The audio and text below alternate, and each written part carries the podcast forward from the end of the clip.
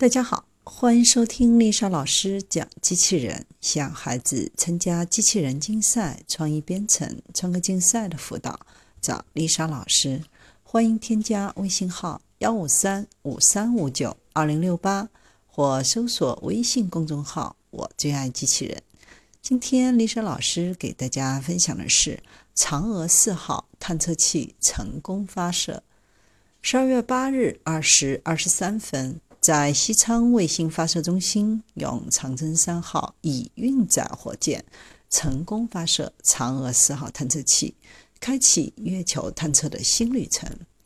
嫦娥四号探测器后续将经历地月转移、近月制动环月飞行，最终实现人类首次月球背面软着陆，开展月球背面就位探测及巡视探测。并通过已在使命轨道运行的鹊桥中继星，实现月球背面与地球之间的中继通讯。嫦娥四号任务的工程目标一是研制、发射月球中继卫星，实现国际首次地月拉格朗日 L 二点的测控及中继通讯；二是研制、发射月球着陆器和巡视器。实现国际首次月球背面软着陆和巡视探测。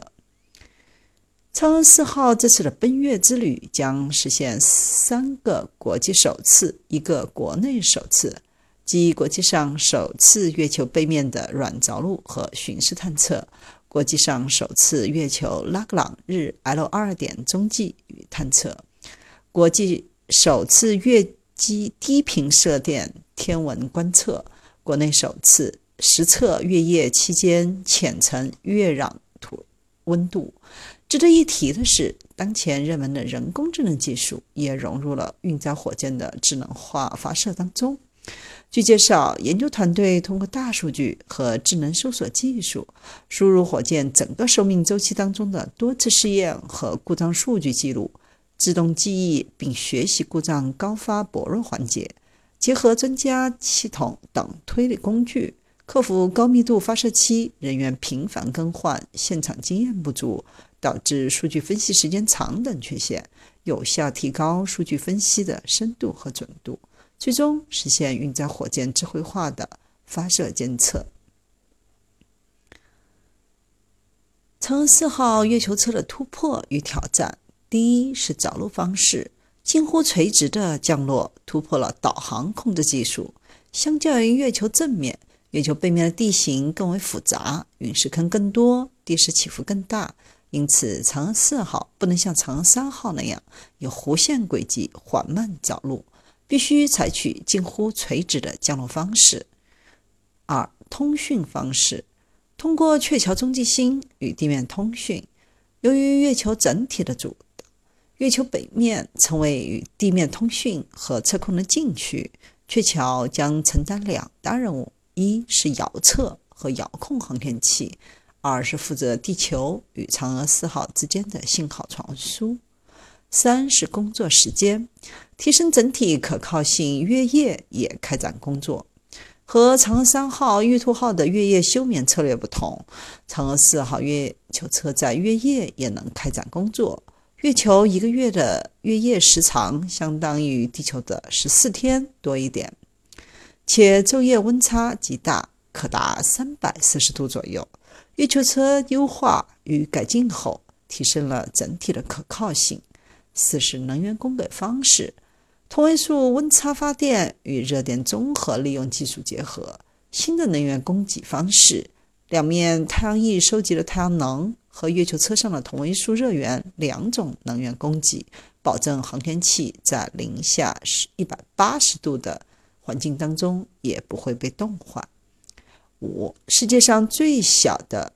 月球车寿命或长于玉兔号。嫦娥四号月球车总重量是一百四十千克，是世界上重量最小的月球车。据了解，嫦娥三号着陆器。和玉兔号的月球车寿命实际上远超预期。玉号玉兔号的设计寿命为三个月，但实际上它在月球上工作了九百七十二天。同玉兔号一样，嫦娥四号月球车的预计寿命也是三个月，运行时间或者比玉兔号还要长。嫦娥四号探月背后的意义，这次嫦娥四号背负着勘探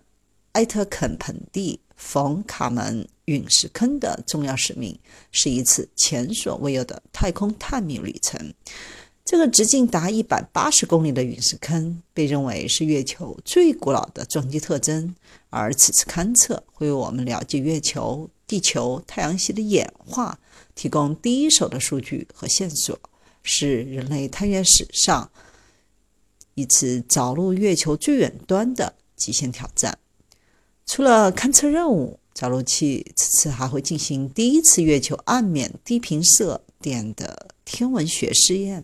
开展观测植物是否会在月球低重力环境下生长的调查，有望探测出国际上第一幅月背面剖面图，探测月球两极是否存在水资源和其他相应资源，可谓是新一轮关于月球资源的